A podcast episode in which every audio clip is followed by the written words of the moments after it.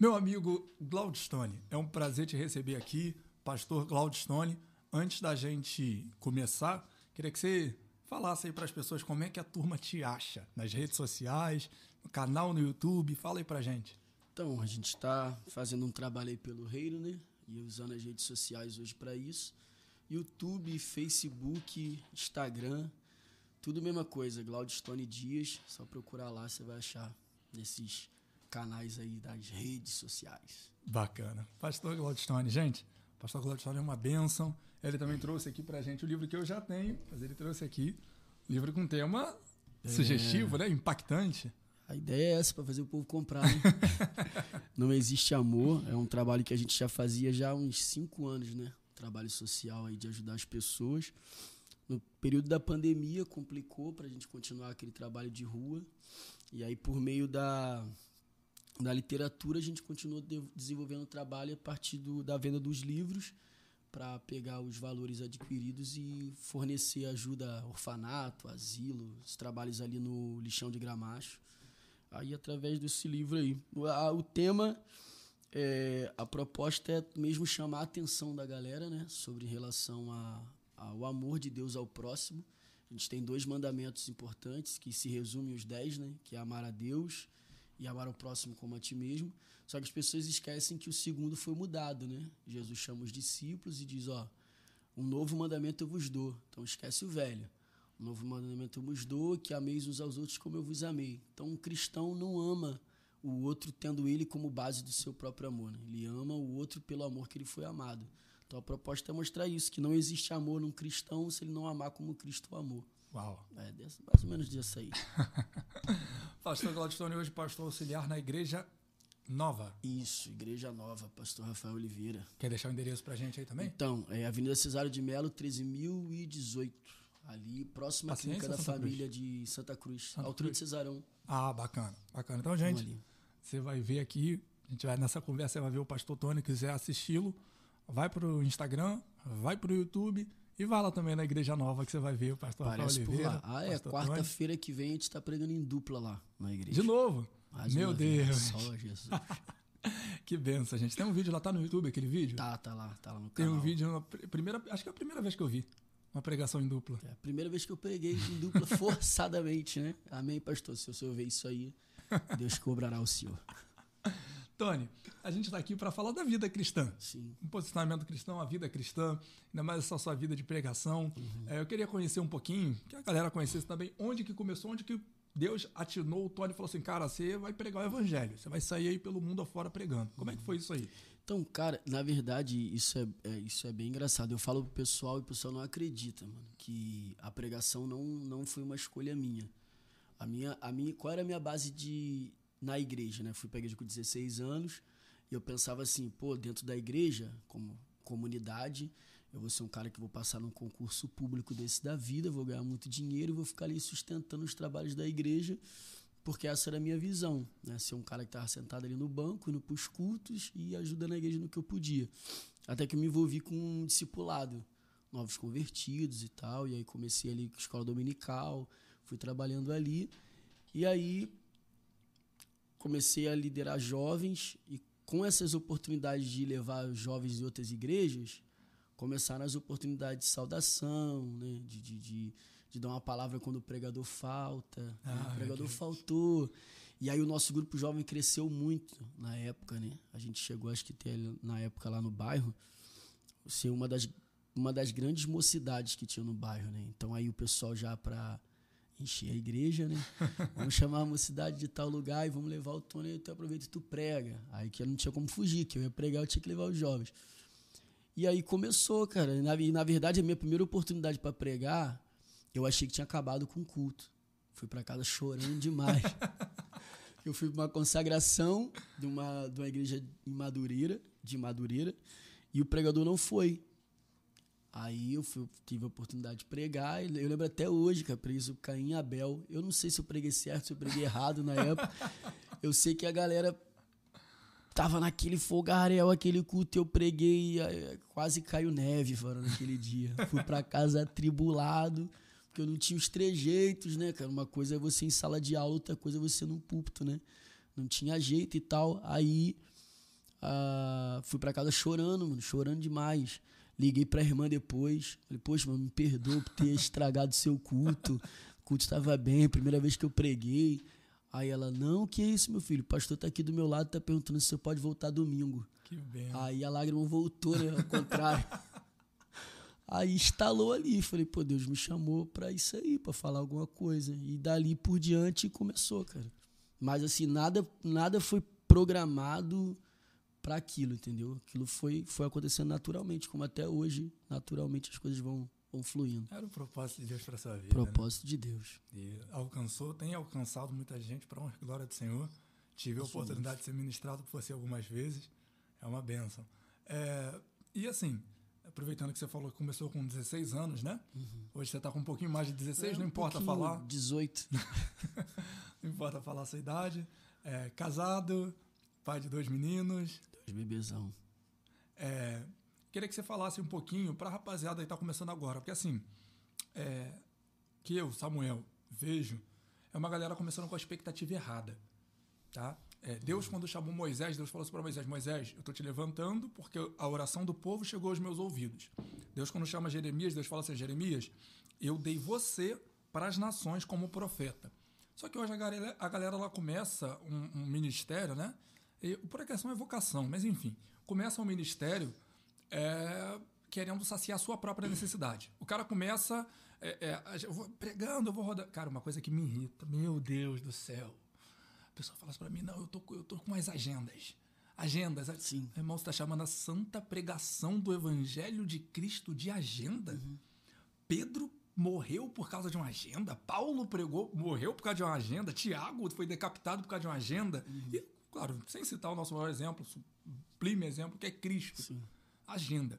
Qual conselho você deixa pra rapaziada, você que é um cara extremamente influente, onde a gente passa, a gente fala o seu nome, só que isso, não, Glaudstone é uma benção tudo mais.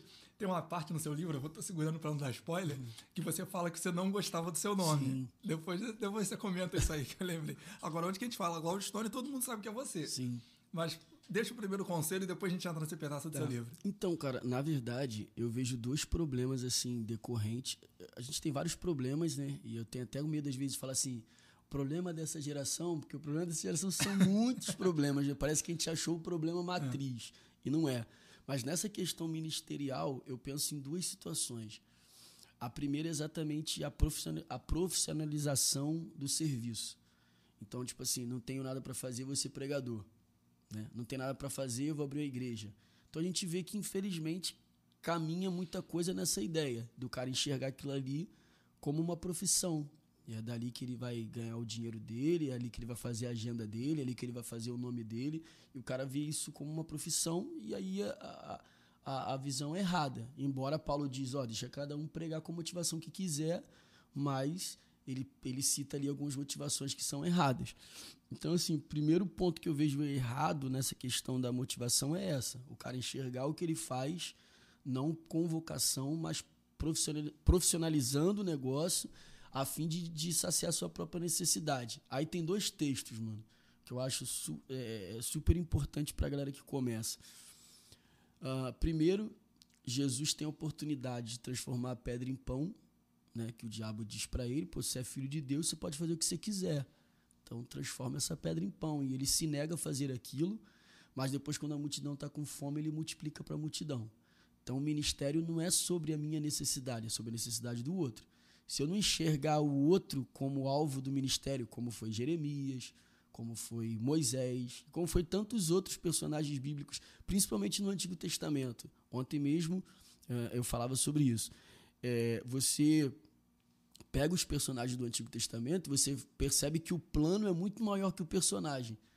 Se tu foca no personagem, tu pode até esquecer do plano, mas o plano é muito maior do que os personagens. Todos os personagens são privilegiados por fazerem parte daquele plano. Então, assim também é um pregador. Né? Ele, ele faz parte de um plano que não é sobre ele.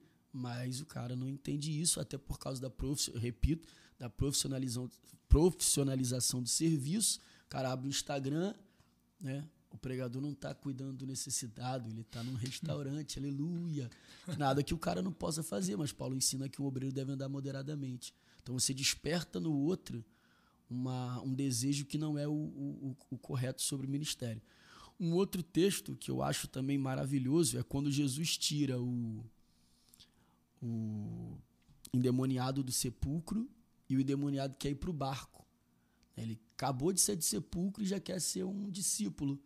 E Jesus disse: Não, você vai para tua casa. Fala lá na tua casa o que aconteceu, o que, que eu fiz. Então eu, eu penso que assim, hoje tem uma galera que ainda fede a, a sepulcro, mas já quer o barco. Ele não quer ir na casa, começar em casa, ser discipulado. Então, assim, a gente tem várias situações, mas a princípio, eu penso que essa, essa galera que vem agora, elas precisam aprender a não profissionalizar o serviço e desejar o discipulado. Começar em casa, buscar em casa, ser ensinado, ser instruído, para que depois ele vá para onde ele tiver que ir. Mas primeiro, começar ali. Infelizmente, a gente não tem um bom começo, aí lá no final você vê a tragédia. Enquanto você bebe água aí, antes de falar do seu nome, uhum. Eu, eu me contenho muito nas redes sociais, né? Porque eu já fui uma pessoa de muito mais embate do que eu sou hoje. Já vai, fomos, mano. Já, já fomos. vai ficando mais velho, você vai é. dando uma segurada, não entra em discussões, em discussões vãs, como disse o apóstolo Paulo. Uhum. Mas nesse dia eu não resisti. O cara tava no monte e, repito, nada contra horário monte, eu tenho essa prática, e é uma prática, não existe nada de místico no Sim. monte. E ele publicou. Tirou uma selfie e publicou. Vim buscar. Eu falei, ah, não. Dessa vez não, não vou deixar passar. Eu fui comentei. Falei, irmão, foi buscar o quê? Sinal de Wi-Fi? O que você está fazendo aí? Está publicando, está divulgando o Sim. ministério, tá. Enfim, é, a gente. Eu acho que a gente caminha errado porque a gente começa errado, Sim. né? Eu gostei dessa sua frase do pessoal tá fedendo a sepulcro. Sim, a gente. É, cara, eu, eu tenho o maior cuidado de dizer que Deus tem um padrão, né? porque em relação a algumas coisas, porque é, Deus pode fazer o que Ele quiser. Então, se você determinar um padrão, Deus só faz assim ou Deus só faz assado, você vai contra a própria Bíblia que diz que Ele tem uma multiforme. Ele faz do jeito que Ele quiser fazer. Mas quando você lê o Salmo 40, por exemplo, né? O Salmo 40 é, caminha assim dentro de, um, de uma ideia que é muito interessante para quem começa. Ele fala no versículo 2, né? Tirou-me de um charco de lodo pôs os meus pés sobre a rocha, firmou os meus passos. Aí só no 3 que ele diz, pôs um cântico na minha boca. Então, assim, ele trabalha muito mais tempo no pé do que na boca. Até porque eu preciso sustentar o que eu falo. Então esse pessoal acaba de sair do lodo, ele não quer a rocha, ele quer o louvor, ele quer, né? Ele quer o ministério, ele quer o aplauso, ele quer o público e não tem um pé firme. Meu Deus. Eu sempre digo pro pessoal, irmão, ninguém, eu digo ninguém é obrigado a pregar o que vive. Ninguém. Mas você é obrigado, depois que pregou, viver o que pregou. Paulo disse: Eu esmurro o meu corpo, né, tendo ele em servidão, para que, tendo pregado, ou seja, ele já pregou, eu mesmo não fique reprovado. Então, assim, o que eu falei, agora eu vou ter que esmurrar o meu corpo para viver aquilo que eu falei para não ser reprovado. Então, às vezes, a galera caminha pelo lado do, pelo lado do da repercussão do que ele faz e não do efeito que causa nele e no outro aquilo que ele faz. Então, assim, a gente caminha, infelizmente, por esse lado do. do eu preciso mostrar para todo mundo que eu tô no monte. Eu preciso mostrar para todo mundo. E aí é o farisaísmo, né, cara? Eu tô aqui orando, ó. Eu tô aqui dando a cesta básica aqui, ó. Eu tô aqui no hospital. Então, algumas coisas são. Só não cadê o Mateus capítulo 6, versículo Não, 4, essa né? parte caiu, né, mano? Essa parte caiu. A Cristo mudou, o novo mandamento. É, o novo mandamento. Ah, fala, Glaudistone. Parão, Glaudistone é um nome que eu nunca saberei da onde saiu. Todo mundo me pergunta, é a junção do nome da tua mãe com teu pai? Não, que minha mãe é Marta, meu, meu pai é Leandro. Uh, é o que que é isso? Também não sei. Eu pergunto pro meu pai, meu pai que colocou, mas meu pai também tem a mínima ideia de onde saiu. Ele diz que era um colega dele no Mas, tempo inspiração de. Inspiração do Espírito Santo, é, é, ele diz que era um colega dele. Cara, eu passava muita raiva com esse nome, mano. Pelo amor de Deus. Eu chegava na escola, era Firestone. é, era Silvestre Stallone. Era. Tinha uma mulher, uma mulher, uma mulher que fazia um filme na época era conhecido um filme lá, é, Estilo Selvagem. É, caraca, é, Sharon Stone? Sharon Stone. Era tudo assim. Não, o, pessoal que estudou comigo ginásio, que agora não se fala mais ginásio, né? Agora, agora é, primeiro médio. ano, segundo ano. Não, tem um ginásio assim. é ensino fundamental, é de quinta a oitava. É, então, quando eu, eu fui estudar no colégio, aí a mulher piorou meu nome, mano. Já é Glaudstone. Ela falou Galo de Stone. Até hoje meu apelido é Galo, mano. Até hoje meu apelido é Galo. Não, e pô, ele podia botar, né, Glaudstone Dias, né? Que aí não tinha escolha, não. Ele piorou, irmão.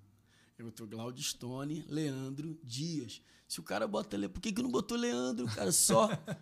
Aí hoje, filho, aí fui inventar de, de, de aceitar Jesus. Agora eu posso nem pecar, mano. pecar com o nome desse vai me achar rápido. É, depois que eu conheci Cristo, eu nunca mais pequei em paz. Não, não, não, não. não nome. Não dá, não tem pra onde correr, cara. Mas assim, eu tinha muita dificuldade, mano. Sério mesmo. Eu quando chegava. É, na hora da chamada lá que chegava, ia chegando a letra G, meu irmão, suador terrível, falando, não sei pra onde eu vou, meu irmão. A mulher, Glaudes o quê? Que todo mundo faz isso, né? Mano, já fui na igreja então, já fui chamado de Gladstone, Cláudio Antônio, Gladstone. Ih, mano, só Deus na minha vida. Mas hoje, graças a Deus. É o diferencial, né? É, cara. Assim, acho que combina com a cara, né? A cara, assim. a cara de Glaudstone. Não me vejo hoje com outro nome, não. Mas tem alguém que chama de Leandro, assim? Cara, não. Todo, assim, teve um lugar que eu trabalhei, o pessoal me chamava de Leandro. Por muito tempo, um lugar que eu trabalhei. Mas geralmente o pessoal me chama de Tony. Tem gente que nem sabia que o meu nome era Glaudstone. Porque sempre todo mundo me chamava de Tony e achava que era Tony de Antônio. Aí quando eu falei, não, é Tony de Glaudstone. Ele falou, não, então é melhor chamar de Tony mesmo, que fica melhor. E há pouco e assim tempo, vai. Tony, você foi consagrado a pastor. Sim. Pouco tempo, não, tem, já tem um tempo, é, né? Tem, vai fazer, vai fazer um ano e pouco já. Um ano e pouco, você foi consagrado a pastor. E aí, como é que tá essa vida pastoral, cara? Cara, então, eu digo pro pessoal que eu estou pastor, né? Eu não sou pastor. Pastor, hoje lá da igreja é o pastor Rafael Oliveira, ele que fica com as, com as demandas mais pesadas e a gente auxilia naquilo que é possível, né? Mas assim, a questão pastoral para mim é outra questão que, mano, me move muito entender, tentar entender também a não profissionalização desse caso, né? Que assim, eu tenho uma visão que eu converso muito até com meu próprio pastor. Falo, de repente a minha visão hoje é porque eu não sou o, o líder direto. Então eu tenho uma visão que de repente eu, quando eu for esse líder direto, possa ser que tudo isso caia por terra. Né? Mas eu vejo o pastorado hoje no Brasil, assim, nas oportunidades que a gente tem em alguns lugares, é raro você encontrar hoje um pastor. Você encontra um bom gestor, você encontra um bom dirigente de culto, você encontra um bom palestrante, mas pastor, assim, que entenda de fato o que aquilo ali significa, é muito complicado. Por exemplo, eu tenho um texto que eu levo para mim como pastorado e eu tento aplicar isso. Quando você pega os cinco ministérios ali de Efésios, o pastor é o menor, mano. Então, assim, o, menor de todos é o pastor. Tu tem ali o cara que é o, do, o mestre, né? tu tem o evangelista, tu tem o profeta, né? Apóstolo. o apóstolo, e o, o, pastor é o último, mano. Tipo assim, é o cara que não tem dom nenhum. é o cara que tá lá. Mas assim, o reino de Deus é tão fantástico que assim, você pode ser um mestre né? maior do que o pastor no que, no que diz respeito a ministério. Só que a cultura do reino é o contrário. Então, na cultura do reino, não é o menor que serve o maior, é o maior que serve o menor. Então, acho que a ideia de pastorado, para quem pastoreia, para quem é pastoreado, é entender isso. Eu sou o menor, mas Deus me chamou para liderança. Então, o cara que é maior que eu nunca vai comandar aquilo que Deus deu para mim. E, e automaticamente o cara que é pastoreado. Pô, eu sou até maior do que o meu pastor. Mas, biblicamente, maior serve o menor. Então, eu devo obediência a ele. Então é um texto que eu tento eu tento levar para minha vida. Eu sou pastoreado, né, e, e pastoreio, né, de forma terceirizada. Então eu busco fazer isso, lembrar sempre que um é maior que o outro, é o que Paulo diz, né? Ver sempre o outro como superior a você e você não vai ter problema graves problemas com ninguém, porque problema tem, né? Então, assim, tô caminhando para aprender, mano, a, a, como se tornar um pastor lá na frente. Agora eu tô, só estou pastor, estudando para ser pastor um dia. É bom que na igreja a gente estuda na prática, né? Na pauleira, né? Na pauleira. A gente vai, não, agora tem na que resolver pauleira. isso aqui e acabou, tem que resolver. É, na pauleira, na pauleira. Mas, cara, fala comigo. a gente está vivendo dias caóticos, Sim. dias complicados, Sim. sabe? Recentemente nós falamos sobre política aqui no, no podcast. Sim. É, vai ser um tema muito, muito citado em 2022. Uhum. A gente vive dias onde, enfim, diversas coisas estão acontecendo. Por exemplo, a guerra da Rússia contra a Ucrânia. E o cristão, eu vou te falar que antigamente era muito fácil, até as vestes mesmo já acusavam, né? Sim. A gente sabia que era um cristão. Sim. E antigamente era meio que vergonhoso você dizer que você era crente, né? Dizer que é crente, pô, que isso, crente, isso aqui. Hoje em dia parece que é moda. Sim. Porque a pessoa, esses dias eu estava conversando com uma pessoa e ela falou assim: não, porque fulano de tal se converteu. Eu falei: opa, opa, opa. Tá indo na igreja. Se converter hum, é uma coisa totalmente diferente. Ok? E aí, cara, a gente vê uma moda do cristianismo, o cristianismo na moda, tá legal, o cara é o cantor secular, e essa palavra secular significa desse século, mas vou usar por convenção. O cara é cantor secular, foi na igreja uma vez, agora eu sou cristão. O cara é, sei lá, ba- bate na mulher, e agora eu sou cristão. O cara é um político corrupto, agora eu sou cristão. E o cristão de verdade, como que ele se posiciona frente a isso? Então, cara, é, eu tenho uma visão. Na verdade, a minha visão não serve pra nada, né? Mas a visão bíblica, ela, ela, ela ensina umas coisas pra gente, cara, que. Que não é nada daquilo que a gente tá vendo hoje, né? Tô tentando escolher as palavras aqui pra não ser Não, muito fica à vontade. grosseiro. cara. Qualquer coisa a gente corta na É, edição. é para não ser grosseiro. Mas assim, é, por exemplo, você tocou num assunto que, que, que é importantíssimo. A ideia do, do, do, do cristianismo se tornar uma moda. Né? Se você fizesse um censo há 10, 15 anos atrás, nós teríamos uma massa cristã romana.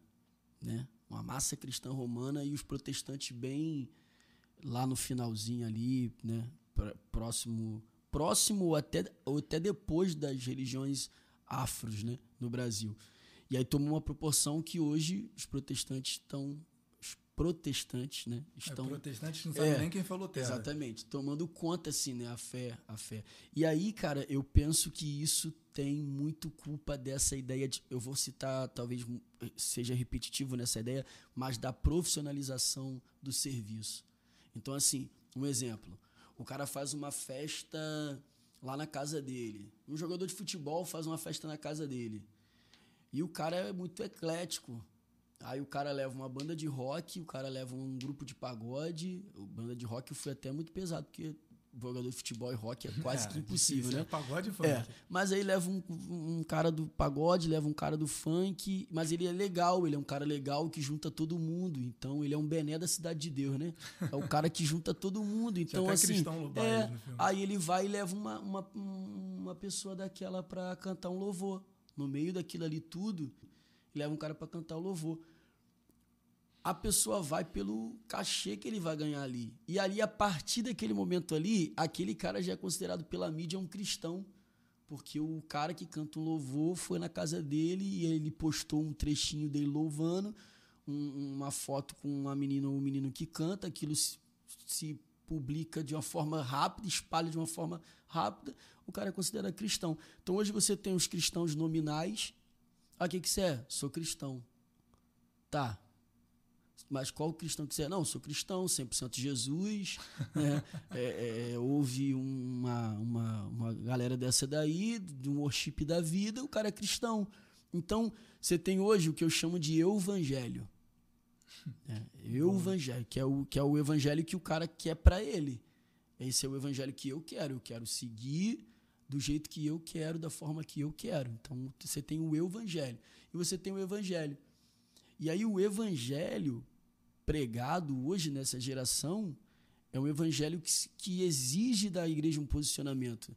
Só que é um posicionamento que vai desconstruir essa imagem de um evangelho legal. Entende? Então, tipo assim, é um, vai desconstruir a ideia de que, pô, você pode ir sim no Rock in Rio, o que, que não pode o quê? Tá maluco? Deus está em qualquer lugar dizendo aí presente. Você pode ir em tal lugar, você pode vestir tal roupa, você pode falar tal coisa, porque o que Deus quer é teu coração. Essa ideia de que Deus quer teu coração, né, é, é uma ideia moderna do gnosticismo, né? Teu corpo é ruim, mas tua alma é boa. Então, o que tu faz com o teu corpo não compromete tua alma. Então, né? Deus só quer teu coração. É uma filosofia moderna do gnosticismo. Então a galera caminha em cima disso. Não, não Deus nada novo. É, eles caminham em cima disso. Não, Deus conhece meu coração. Então todo posicionamento ele gera no outro, pô, então você não é um cara legal. Entendeu? Porque uh, os crentes que eu conheço são os crentes legais. E é aí que mora o perigo. Mano. O posicionamento da igreja, a igreja nunca foi um lugar legal. Você pode perceber, e eu não sou contra a modernidade, deixando claro, minha igreja é preta, gente, a parede preta, linda ainda, um gesso lá poderoso 3D. 3D, né? Cinza, pô, maravilhoso, louvor top, povo bom, jogo de luz, aleluia, negócio forte. Mas assim, o que, é, o que é feito lá é bíblico, cara. Da melhor maneira possível, porque a gente entende que dá para ser bíblico e ser moderno. Você não pode é ser mundano e tentar ser bíblico, não, não, não combina. Então, assim, isso, quando a pessoa chegava numa igreja, ele identificava a igreja. Né? Hoje você chega em alguns lugares e você não aquele aquele coisa de igreja já não tem tanto quanto era antes. Isso também implica na ideia do cara achar não, pô, aqui é um lugar legal. Então as pessoas hoje procuram o quê? Uma igreja legal. Onde ela se sinta bem. Se sinta bem. bem. Eu já ouvi isso, cara. Ó, eu vou te falar um negócio aqui. Cara, se eu estiver falando muito, tu joga alguma coisa em cima de mim, me dá um chute daí, valeu? Mas assim, eu ouvi, eu recebi um cartaz. Um cara mandou um, um banner, né? Aí no banner tava assim, culto jovem, não sei aonde, blá, blá, blá, é, venha, você não vai se arrepender. Eu entendi. eu entendi a ideia do, pô, você não vai se arrepender, né? Porque você não vai se arrepender. Mas, mas isso é hoje, o, o, o evangelho dos caras é esse. Vem pro culto, você não vai se arrepender. E os caras não se arrependem mesmo. Eles vão pro culto e não se arrependem. Então, assim, essa ideia de esses princípios, cara, do evangelho, entende? É, arrependimento, renúncia, negar o, o, o, eu. Esses dias eu briguei com uma pessoa, não, porque Cristo levou a cruz, a minha cruz. Eu falei, cara, tá lendo o evangelho errado, ah, cara. Levou ele levou a dele, cara. Ele disse que cada um tem que levar a sua. Então, assim, as pessoas querem de todas as maneiras tirar, criar um, um eu evangelho, né? dentro da cabeça deles, onde eu posso tudo porque Deus já fez tudo por mim. E aí, quando você combate isso, é, né? você está me julgando, você é preconceituoso, você não é um cara legal, entendeu? Então, assim, a gente caminha por um lado em que a igreja vai ter que decidir. A igreja de Cristo, ela vai ter que decidir. Eu não sou de direita, não sou de esquerda, não sou de A, não sou de B, eu sou de Cristo. E acabou. E a partir desse momento, ela definir quais são os princípios básicos do Evangelho. E a partir dos princípios básicos do Evangelho, ele se posicionar. Então hoje, hoje, hoje o pessoal quer ser muito legal, cara. Entendi. João Batista era legal? É, exatamente. Então, se você pega, por exemplo, a figura de Elias, né? Homem de Deus, homem de Deus, homem de Deus. Esse era um, um lado dele, mas o outro lado dele era perturbador de Israel. Então, assim, a gente quer a figura do homem de Deus, mas não quer a figura do perturbador de Israel porque aí você tem que bater contra o sistema, você tem que bater contra a mesa, você tem que né, criar tudo. E eu digo, vou, vou encerrar aqui, tô igual pregador, né? Vou encerrar minha mensagem agora. Mas assim, tem um texto que eu acho fantástico, mano, que é o texto de José. Quando José tá com a mulher lá de Potifar, né? E ela propõe a ele ali um, um, um quase uma a, a mulher do, do, da academia, o mendigo, né? Propõe ali um. propõe ali uma ação social, né? Não tem ninguém em casa, você é um menino tadinho, que, né? Coitadinho, vou te ajudar, você tá aqui sem pai, sem mãe, né? Vou te fazer uma ação social aqui. E aí ele diz, pô, não, tá maluco? Não quero isso pra minha vida, não, meu. Eu, eu tenho um princípio, né? E aí ele sai. Ele abraça a verdade, mano. Se ele se, ele, se, ele se joga naquilo ali, né? ele ia ter a casa para ele. Tudo na mão dele, tudo já era dele ali na, na mão dele. E ele, ele decidiu abraçar a verdade contra aquilo que lhe daria algum tipo de benefício. Para onde ele vai, mano, quando ele abraça a verdade? Para uma cela. Então, tipo assim, a verdade tira ele de uma casa espaçosa e coloca ele num, numa cela, tira ele de uma cama confortável e bota ele para dormir no chão. Essa é a verdade. Então, assim, é, você tem a escolha, né, de viver uma verdade que a princípio vai te te limitar a muitas coisas, mas lá na frente te abre uma porta maior, que foi a porta, a porta do, do palácio de Faraó, ou você vive uma vida de mentira e tem tudo de mão beijada. Então hoje uma galera quer viver uma vida na casa de Potifar, não na presença de Deus. Onde ele tem acesso, acesso a tudo, todo mundo fala com ele, o cara é legal, o cara tá, top, não tem problema com ninguém. Mano, eu tenho muita dificuldade com quem é amigo de todo mundo. É, o amigão da vizinhança é o Homem-Aranha, não Homem-Aranha. É o... E aí tu, né? Aí tu já sabe como é que funciona. É eu brigava muito com. Não, não, posso falar o nome da pessoa. Você conhece também essa pessoa? É um. Trabalho por revelação, agora fala nomes. Se eu falar que o sobrenome dele é uma ave. Aleluia, tô ligado. Então você já vai saber quem que é. Ele falava, cara, você é uma pessoa muito gente boa. E ele já rindo, você é um cara muito legal. E esse é o seu maior problema. Falava isso com ele, pô, 10 anos atrás, quando a gente congregava junto, e eu o liderava no grupo jovem. Falei, cara, seu maior problema é que você é muito legal. E você quer ser legal com todo mundo. E o crente não pode ser legal com todo mundo Sim. toda hora. Tô falando que você vai ser um insuportável, um intragável, não. Cara, mas Anás e Caifás queriam matar Cristo o tempo todo. O que Cristo fala para os discípulos dele em, em, João 15, ali do versículo 18 e 19, cara, o mundo vai odiar vocês. E o que a gente vê é crente querendo ser amado pelo Sim. mundo. Eu falo lá, cara, se, se o ator da Globo tá compartilhando a sua publicação, e agora acabei até falando o nome da, da emissora, né? Eu não gosto nem de dar, dar crédito para esse pessoal. Tá compartilhando a sua pregação e falando, olha que coisa linda, reveja a sua pregação. É muito provável que você não esteja pregando o evangelho de Cristo. Sim. O mundo não aceita a pregação do evangelho. O mundo odeia a pregação do evangelho. O mundo odeia a pregação. Sim. O mundo não quer arrependimento. Eu acho que o grande problema da igreja é recente é pregar o evangelho sem arrependimento, né? Uhum. Venha do jeito que está e, e pode, do jeito que chegou. É, e pode ficar aqui. Que, uhum. E se uhum. você fala alguma coisa, não, irmão, não julgueis. Eu tenho um problema para lidar com essa galera do não julgueis. Que misericórdia. Cristo falou que, cara, eu não julgo o mundo. Eu não vim para julgar, mas as minhas palavras, essas julgarão. Então, estou julgando. Eu comparo com a palavra. A palavra é o referencial. Se não está igual à palavra, eu falei domingo na igreja que é muito fácil você saber quem é cristão. A palavra cristão ela significa pequeno Cristo, um Sim. fragmento de Cristo, uma Sim. parte de Cristo menor. Se aquela pessoa não parece com Cristo, não é cristão. Exatamente. Não interessa se ela vai em todas as reuniões, não interessa se ela entrega a revelação, não interessa se ela é do manto, não interessa se ela tem um conhecimento teológico. Se ela não se parece com Cristo, ela não é cristã. Sim. E acabou. Exatamente. É, e assim, cara, é uma, uma, uma questão simples. Qual é o objetivo da igreja? te manter ocupado nas tarefas da igreja ou te fazer parecer com Cristo. Se tu é um cara muito ocupado nas coisas da igreja, mas fora da igreja tu não parece com Cristo, alguém tá errando ali, cara. Ou, ou a sua liderança que não te ensina o correto, ou você que não tem um coração ensinável. Porque o propósito da igreja é te fazer parecer com Cristo. Se você não parece com Cristo, o propósito da igreja, aquela igreja ali não faz o propósito, não está cumprindo com o propósito dela. E assim, a gente caminha por um, por um caminho é exatamente o contrário do que a Bíblia fala concernente a isso. Por quê?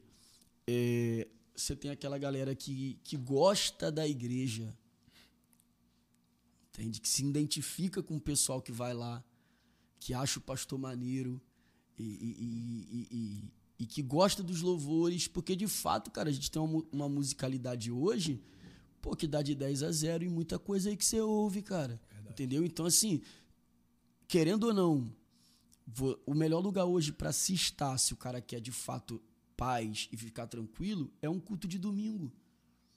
E o cara, pô, quero ficar tranquilo que amanhã eu vou trabalhar. Ele não vai para uma resenha, ele vai para um culto. Ele vai escutar um louvor legal, uma palavra legal, com gente legal, depois vai comer uma pizza legal e vai para casa legal. Então, tipo, a gente vive essa ideia do cara que quer, pô, quero começar minha semana bem, vou para a igreja domingo. Entendeu? Tô muito carregado, vou para a igreja quarta. Aí esse cara que frequenta a igreja segunda, terça, quarta, ele já é visto como um cristão daquela igreja.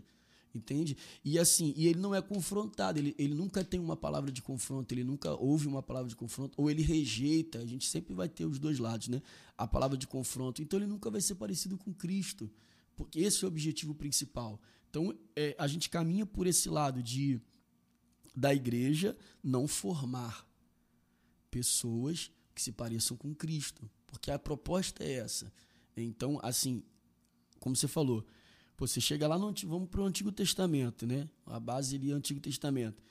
quando José chega pro faraó e diz que o pai dele é pastor, ele diz, cara, tem que procurar uma cidade separada para vocês. Mas por quê? Porque o Egito odeia pastores. Entendeu? Então, assim, cara, o faraó disse, irmão, ele pode até vir, mas, pô, junto não dá para ficar, não. Então, assim, e é de fato é isso, cara. A gente tem que caminhar por um lado que as pessoas respeitem a sua fé. Como que as pessoas vão respeitar a sua fé se você não se posiciona? Se você não tem, não tem um princípio, a sua fé aceita tudo, então não é fé, é fezes, né? não é fé, aceita tudo, vai tudo que os outros falam é sim, sim. Tem um texto, cara, é, Atos capítulo 4. Eles acabam de curar o, o, o paralítico, o coxo, né? Aí chama lá o, a galera do Sinédrio, e a galera do Sinédrio quer bater nos caras e tal. Aí eles decidem, falam, pô, mas os caras não fizeram nada, o que, que a gente vai fazer? Não, então já sei, vão ameaçar eles e falar para eles, para eles não falarem no nome de Jesus. Beleza, chega lá para Pedro e João, olha só, não queremos que vocês falem no nome de Jesus, senão a gente vai pegar vocês. Cara, olha o peso disso. O que ele está dizendo para Pedro e João é o seguinte: vocês podem continuar vir orando, vocês podem continuar nos louvores de vocês, podem continuar fazendo as reuniões de vocês, vocês podem vir até aqui no templo, podem viver a vida de vocês. Mano, só não falem no nome de Jesus. Por quê? Porque o nome de Jesus, ou a pregação sobre Jesus, era uma desconstrução de tudo que o Sinédrio implantava, de tudo que os fariseus implantavam. Então o que, que eles não queriam? Não, mano, pode continuar com a reunião de vocês. Eu só não quero que vocês sejam igual o cara aqui, porque o cara dava problema. Então, assim, uma igreja que não dá problema, irmão. Entende? Uma igreja que não, não, não, não incomoda, uma igreja que não, não, não, não causa em alguém né? Tipo, caraca, esse cara tá aqui de novo, né? Uma igreja que, cara, Atos dos Apóstolos, mano, os que perturbavam a terra chegaram aqui. Irmão, chegaram aqui, os, os caras perturbaram o mundo todo. E, e, é incrível como a Bíblia diz que esse povo que perturbava, esse povo que perturbava o mundo todo, era o mesmo povo que caía na graça do povo. É, então, assim, um posicionamento atrai um povo que de fato quer Cristo. A palavra da cruz é loucura para os que perecem. Sim. Mas para nós que somos salvos, é isso. É, é, muita gente às vezes também deixa de lançar a semente porque ela está preocupada com o resultado. Deus, quando chamou Ezequiel, falou: Ezequiel, tu lhes dirás as minhas palavras, quer ouçam, quer deixem de ouvir. Porque eles são casa rebelde. Mas não interessa o resultado. Deus, quando levantou o Tony para pregar o evangelho lá com 16 anos, Deus não passou para o Tony qual seria o resultado e que hoje o Tony estaria Sim. aqui proclamando o nome do Senhor Jesus através da internet. Não. Cara, você vai dizer as minhas palavras. Qual que é a ordem que está estabelecida? Qual que é o plano de Deus para a sua vida? Cara, pregar o evangelho de Cristo e não mudar o evangelho de Cristo. Se Deus é imutável, a sua palavra também, é. também. é. Tem uma, uma, frase que o pessoal não entende. Não, porque a palavra de Deus se renova a cada manhã. Não, calma, tá irmão. Escrito, né? Não, calma, irmão. Vai com calma é igual aquele. Não cai uma folha da árvore. Ah, esse versículo é mágico, né, mano? É do Alcorão. É, deve ser do, no é mínimo. Do Alcorão. Ou de algum livro escrito por aquele Espírito Emanuel, sei lá. Eu esqueci. Eu esqueci agora o livro do Alcorão, mas é o versículo do Alcorão. Ah, tem muita coisa. Se a gente for desbravar, ah, né? Ah, mano, pelo amor de Deus. Esse, esse, esse, é um versículo mágico que todo mundo fala, mas tu nunca encontra escrito. É um versículo Mr. M, né, mano? Um negócio sério. Versículo Mr. M é, é, ótimo. Tu nunca acha lugar nenhum. Eu sempre ouço o povo falar, mano, e tu nunca acha. E aí a gente cai para um outro, um outro perigo, mano, que é a ideia de reproduzir sem analisar. É, você falou uma parada de Ezequiel, que é a grande verdade. Qual é a fidelidade do, qual é a fidelidade do ministério, né? O resultado ou a repercussão de quem ouviu a fidelidade do que foi dito. É, então Deus falou com Ezequiel, irmão, se eles vão ouvir ou não, o problema é deles. Seja fiel ao que eu te mandei falar.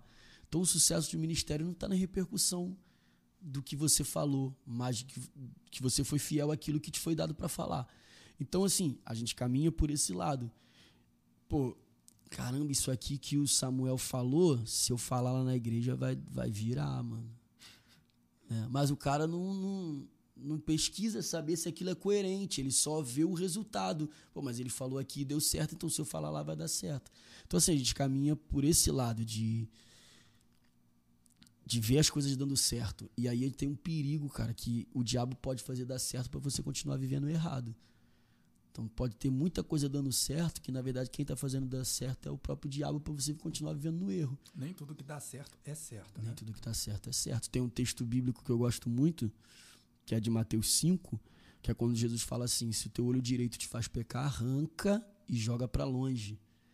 O olho direito pra gente aqui não tem sentido nenhum, mas para um judeu tem que o olho direito é, um, é o olho da honra, né? É, é, o lado da honra, é o lado do prazer, é o lado da alegria.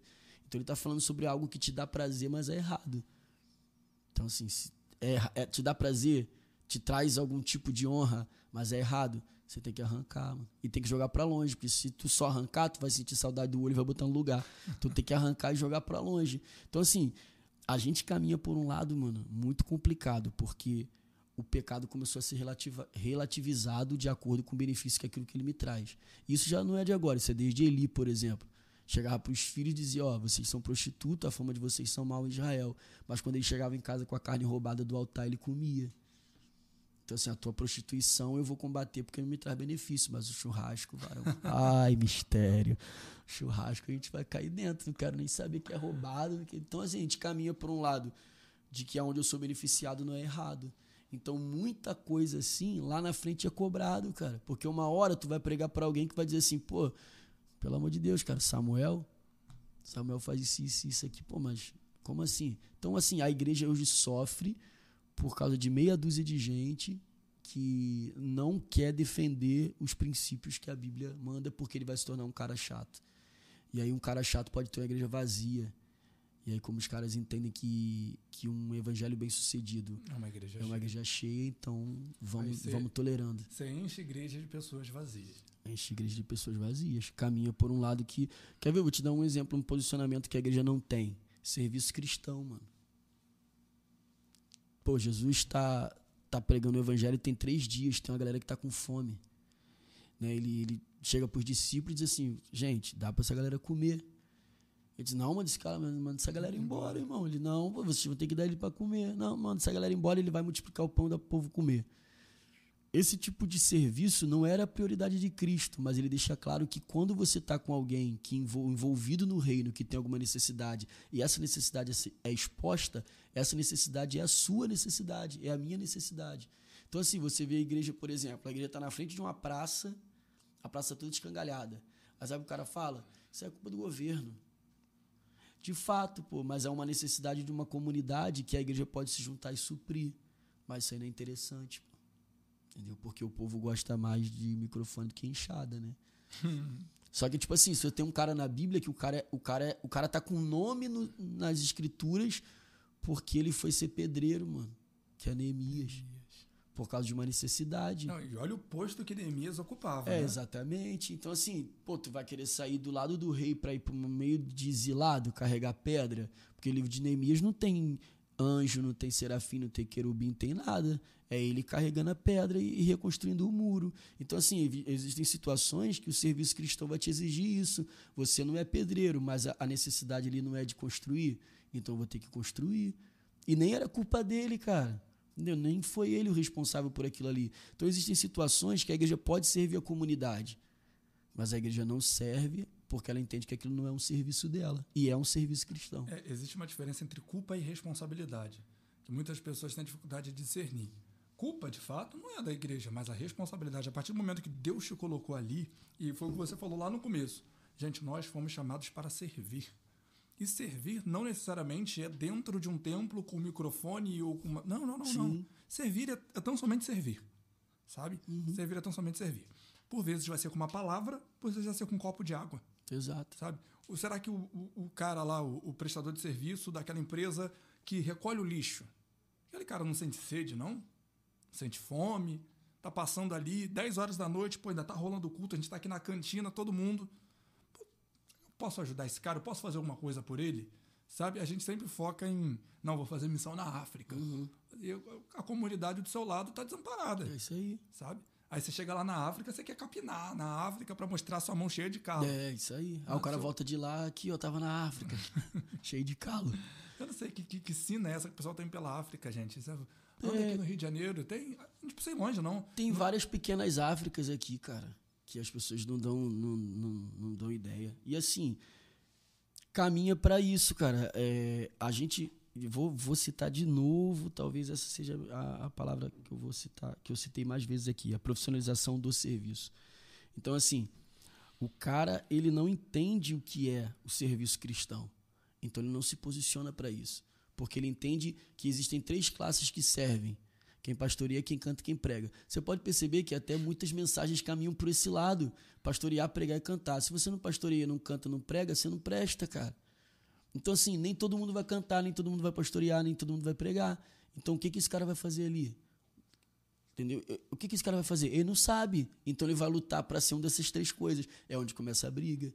Porque, de repente, o cara não foi chamado para ser mão, o cara foi chamado para ser pé. E aí ele começa um plano de carreira. Não, pô, vou entrar aqui, né? Concurso público, né? Faz a provinha para obreiro, aí ele vai no plano de carreira até chegar pastor. Quando ele chega pastor, ele é um Aleluia. Eu, entendeu, né? Onde eu fico. É, é mistério, é mistério. O mesmo Espírito falou contigo, é, ministrou meu coração. Cara, vai acabar, irmão. Vai acabar com a igreja, porque o cara não foi chamado para aquilo, mas pelo plano de carreira, pelo tempo de casa, entendeu? E, e o cara. É, tempo, de serviço tempo de serviço prestado. E aquilo não é aquilo. Então, assim, a gente caminha por um lado de que as pessoas estão na igreja elas querem obter alguma coisa, né? querem as bênçãos, que não tem nada de, de mal querer as bênçãos, né? mas vão buscar as bênçãos, e quando se pensa em serviço, ele se pensa só naquilo que é visto. Então, assim, se troca o serviço por ser visto. Aí, por que, que você saiu lá da tua igreja? Porque lá não tem oportunidade. O que, que você chama como oportunidade? Né? Por que, que você não saiu da tua igreja? Porque lá é, é, é, ninguém me reconhece. Aí vou usar até uma frase da internet, né? Lugar de ser, lugar de ser reconhecido é ML, pô, não é igreja. então, você tá ali pra. Mano, você tá ali pra ajudar no que for possível, cara. Você tá ali. Teve um. Mano, tu, tu sabe que eu falo, né? Tu sabe que eu falo. Tem um texto ali em Esté capítulo 4 que para mim é, é, maravilhoso, cara. Porque Mardoqueu chega pra Esté e fala assim: é, Você sabe que você tá aí para esse tempo, né? E que se você se calar, Deus vai mandar, vai mandar livramento de outro lado, mas mesmo você dentro da casa do rei, tua vida não será poupada. Aí ela diz para Mardoqueu, mas não é assim que você entra na presença do rei. Essa aqui é a minha versão, tá? A versão Gladstone Dias.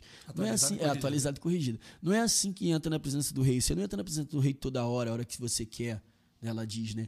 Aí ela diz: Eu, por exemplo, estou aqui há 30 dias que não vejo o rei.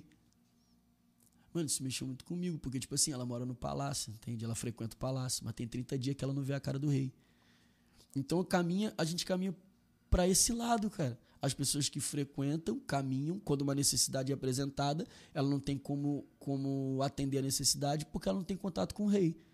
Então, assim, necessidades expostas só serão vistas como nossas se nós tivermos contato com o rei. Meu Deus. Né? Então, eu vejo uma necessidade, mas eu não tenho o coração de Jesus, eu não tenho contato com o rei, aquilo para mim vai passar desapercebido. Só que a Bíblia é tão extraordinária, cara, que a Bíblia mostra que vai ter, cara, vai ter pessoas que vão ser profetas e vão ter pessoas que vão servir água ao profeta. E ele vai ter o mesmo galardão do cara. Exatamente para que não tivesse esse tipo de briga. Não, porque eu tenho que ser profeta. Não, você não tem que ser profeta. Se você servir em honra um profeta, o mesmo galardão do cara vai ser o seu. Então, a mesma, a mesma situação. Quando é que começa o culto? Começa o culto quando eu chego no templo ou começa o culto quando eu ajudo o caído? Né? Jesus falou isso na parábola do bom samaritano. Quando é que começava o culto do sacerdote? Ou vou usar até uma expressão do, de um amigo meu, do pastor Yuri, que ele fala: o que, que é mais importante no texto, ter unção na cabeça ou unção na mão? Que o sacerdote levita tinha azeite na cabeça, mas quem tinha azeite na mão era o samaritano. Né? Então, assim, o que, que é mais, mais lucrativo para a igreja no sentido de serviço cristão? Ter azeite na cabeça e dizer que é sacerdote ou ter azeite na mão e levantar o cara que está caído? Então, meu culto não começa quando eu chego na igreja. O meu culto começa quando eu enxergo a necessidade de quem está no caminho. E a gente tem um monte de necessidades, cara, na comunidade que a gente mora, é, na família que a gente tem, nos vizinhos que a gente tem. E aquilo ali não é. O cara é capaz de passar por alguém que está passando necessidade e ele diz: Não posso parar para conversar contigo porque eu estou atrasado para ir para o culto. ele não vai mais para o culto, porque o culto dele começou ali e ele perdeu a oportunidade de dar o primeiro glória a Deus dele, que é através da, da obra, né? Tem um texto de Mateus, eu faço citando um monte de texto, ó. de Mateus que fala isso, cara. Ele diz que nós seremos sal, nós seremos luz, para que vejam as tuas obras e glorifiquem o Pai, do, Pai que está no céu. Então não é uma mensagem para alguém ouvir. O que você tem mais hoje, cara, é a gente falando de Jesus em tudo quanto é lugar. Só que não é um, o povo ouve aquela mensagem, mas não vê o Cristo daquela mensagem quem está falando. E Jesus disse: Não, não chamei vocês para falar sobre mim. Eu chamei vocês para que eles vejam você, me, me vejam em vocês. Né? Paulo em Corinto, dentro da Grécia, dentro de Atenas, numa, numa nação politeísta, onde os deuses têm lá todas as suas imagens lá, e os caras não sabem servir o Deus de Paulo. Como é que vai servir o Deus de Paulo se todos os nossos deuses aqui têm imagem e esse Cristo de você, do teu aí, eu nunca vi? Pô, aí ele diz, meu irmão, me imita, meu irmão me passa a me imitar, passa a ver o que eu faço. Agora, olha a responsabilidade, cara, de uma liderança, de um pastor, de um pregador, achar que é só ele falar. Não é ele só ele falar. Hoje, ô Samuel, tu fala aqui, tu terminou de falar, o cara vai no teu Instagram. O cara vai no teu Facebook, o cara vai nas tuas redes sociais.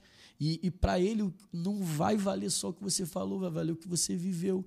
E aí, quando ele vê quando o cara é mau caráter, ele diz assim: caramba, dá para falar o que ele fala e viver o que ele vive. O cara fala uma coisa e vive outra, mas dá pra fazer os dois. Quando o cara tem um sentimento de verdade de querer servir a Deus, ele fica frustrado. O mau caráter não. O mau caráter, pô, achei minha referência. é isso aqui que eu quero pra minha vida. Eu quero pregar Jesus dia de noite e andar pelado de manhã. É isso aqui que eu quero. Agora, pro cara que de fato tem um coração sincero e deseja servir a Deus, o cara fica frustrado, pô. Pô, achei pensei que achei que tinha achado alguém sério e não achou. Então, assim, a pregação hoje é mais pelo que os outros estão vendo do que o que estão ouvindo. Todo mundo fala de Jesus hoje, cara. Todo mundo. Brasil, então, qualquer Até lugar, né? filho. Né? Até o pessoal falando que você é o centro do coração de Jesus. Ah, isso é maravilhoso. isso, isso, isso quase me converteu, mano. Chorei pra caramba. Mas depois passou. Foi rápido. Foi. É porque não tem conversão, é só. Não, não tem, cara. É porque você tem essa questão da, da, da, de uma geração com muitos problemas emocionais, né, mano? Com muitas frustrações e tal. Os caras, os caras acham a veia, já era, mano. Entendeu? Não tem compromisso nenhum com o reino, com... Eu ouvi esses dias, um, uma menina me procurou que ela tá passando por um processo de depressão, aí eu não sei nem como, como ela chegou até a mim. Ah, quero ajuda, preciso de ajuda, preciso de ajuda, preciso de ajuda. E eu me propus a ajudar. E aí, conversando com ela, falou: pô, o último líder que eu procurei disse que eu tinha que procurar uma outra igreja. Entende? Tipo assim, por mais problemática que seja uma pessoa, mano. Como que você trata uma pessoa que está com um estado de depressão altíssimo dizendo procura uma outra igreja? Não está tratando. Não está tratando, cara. Então, assim, Aí o que, que essa pessoa faz? Essa pessoa que, que ouviu de um líder procura uma outra igreja, ela vai, ela vai ligar um YouTube da vida, vai receber um videozinho daquele de 30 segundos, que o cara fala um monte de nhaca, mas a alma da pessoa tá arrebentada. Aí ela vai ficar ouvindo ali, aquele cara ali passou a ser o pastor dela. Entendeu? E aquele cara não vai mostrar para ela nada concernente a uma mudança de vida. Só o que vai dar uma anestesia para ela ali no período de que ela tá passando dificuldade emocional. Então a gente vive assim, gente que, gente que acaricia a alma do outro, acho que não transforma a vida de ninguém, pô. De ninguém. É só um banho na, só um banho de rio, não é batismo. Entendeu? Tu vê aí um montão, cara. Tu, tu tá assim, daqui a pouco a fulano tá sendo batizado. Gente, não sabia nem que esse povo era, era crente, já tá batizado. Aí tu vai ver, o cara tomou um banho de rio, pô. Pra ficar, na, ficar bem na foto. Aí toma um banho de rio, tô batizado, mas aí tu pergunta pra essa pessoa, o que, que é o batismo? Não sabe o que é regeneração, justificação. Nunca ouvi falar, nunca nem vi. E aí a gente caminha por esse lado aí, cara. Gente despreparada. É, eu até citei aqui, desculpa aí o personal, né? Se ele vê isso aí, eu tava brincando aqui. Mas tu vê a, a, essa moça mesmo, cara. Ela já é vista aí em muito, muitos redes. Muitas. Nossa, tá falando que ela é missionária. Missionária. Meu Deus do céu. Então, assim, você vê. Ah, aí o esposo dela falando né, que ela teve um surto psicó psicótico, sei lá, uma coisa desse tipo. E, e assim, cara, vê que não era uma pessoa equilibrada para um trabalho daquele ali. Mas as pessoas envolvem muita coisa para ter a pessoa ali. entendeu? Não, não, Vale tudo. vale tudo. Então, não, tu quer fazer isso? Faz. Mano, antigamente era muito difícil tu ter oportunidade de falar alguma coisa.